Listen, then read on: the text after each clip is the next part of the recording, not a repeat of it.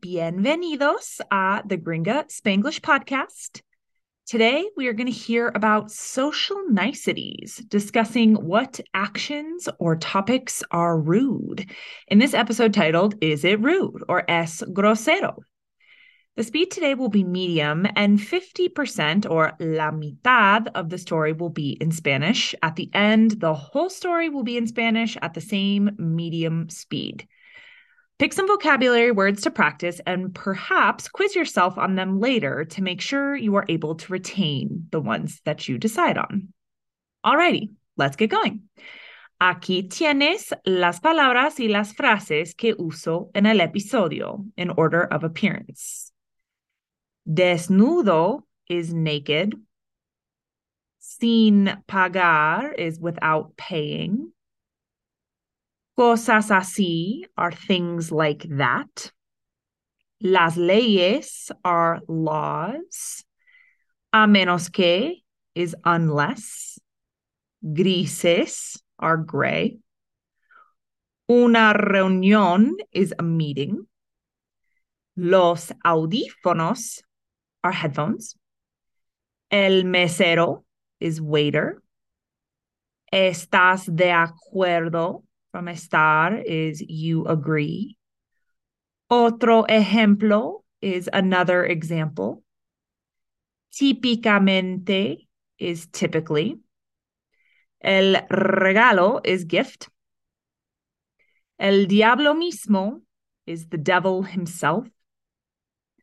Anticipado is expected. Regalar is to give a gift. ¿Qué tal si is what if?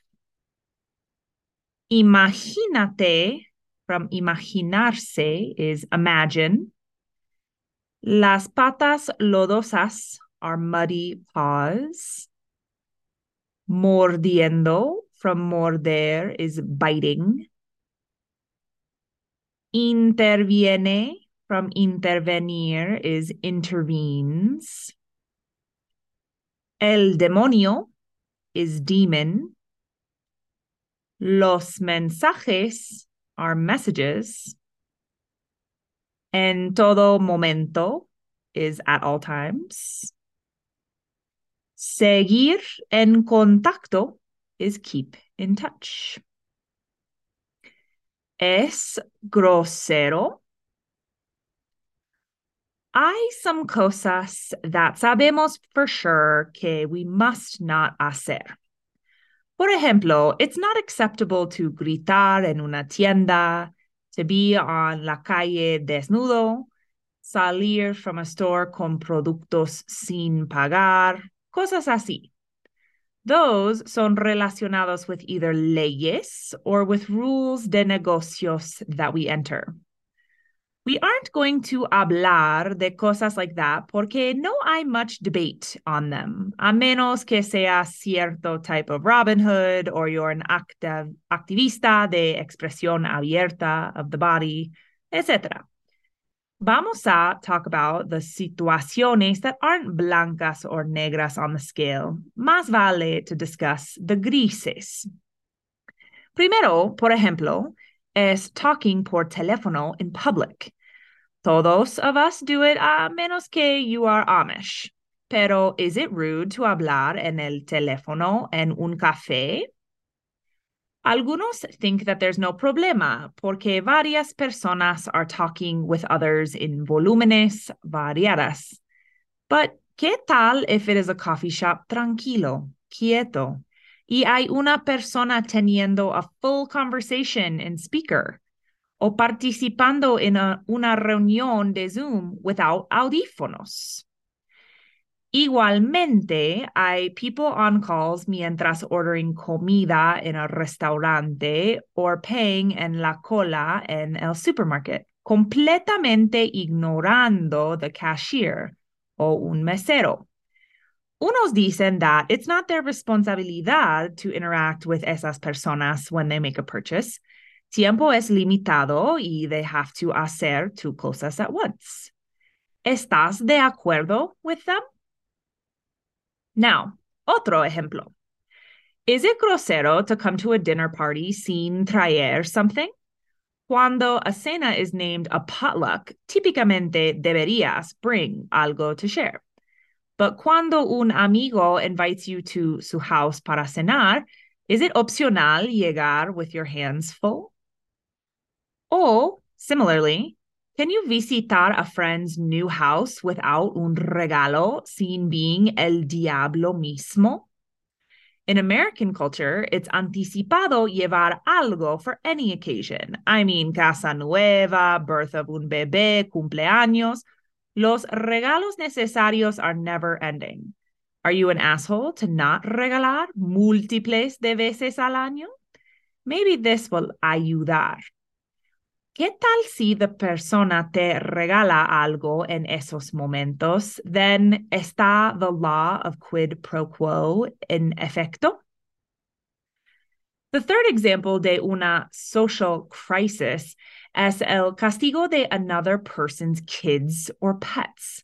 Imagínate that you are in the parque comiendo un nice picnic and a big dog te acerca with patas lodosas y empieza to eat your almuerzo while leaving mud en la manta que you brought. Es grosero empujar the perro off your blanket y de recoger your sandwich de his jaws. In the case of niños, ¿qué tal si un niño está mordiendo your son on the playground? ¿Esperas hasta que the uninterested dad interviene?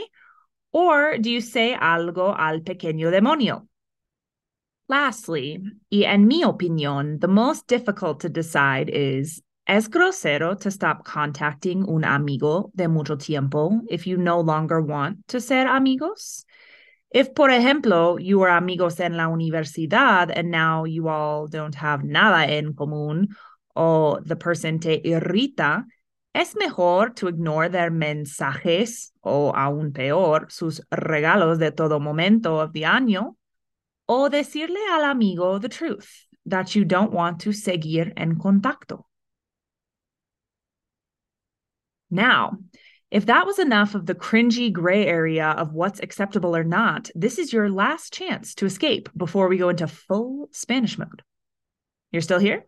Vaya, vaya, adelante. ¿Es grosero? Hay algunas cosas que sabemos por seguro que no debemos hacer. Por ejemplo, no es aceptable gritar en una tienda, estar en la calle desnudo, salir de una tienda con productos sin pagar, cosas así. Esos son relacionados con o leyes o con reglas de los negocios que entramos. No vamos a hablar de cosas así porque no hay mucho debate en ellos, a menos que seas cierto tipo de Robin Hood o eres activista de expresión abierta del cuerpo, etc. Vamos a hablar de las situaciones que no sean blancas o negras en la escala. Más vale discutir las grises. Primero, por ejemplo, es hablar por teléfono en público.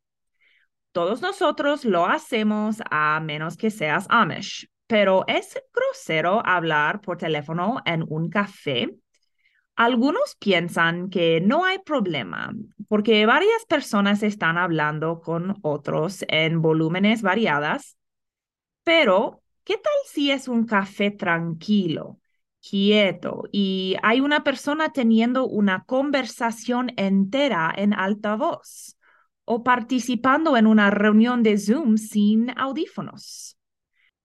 Igualmente, hay personas en llamadas mientras pedir comida en un restaurante o pagar en la cola en el supermercado, completamente ignorando al cajero o mesero.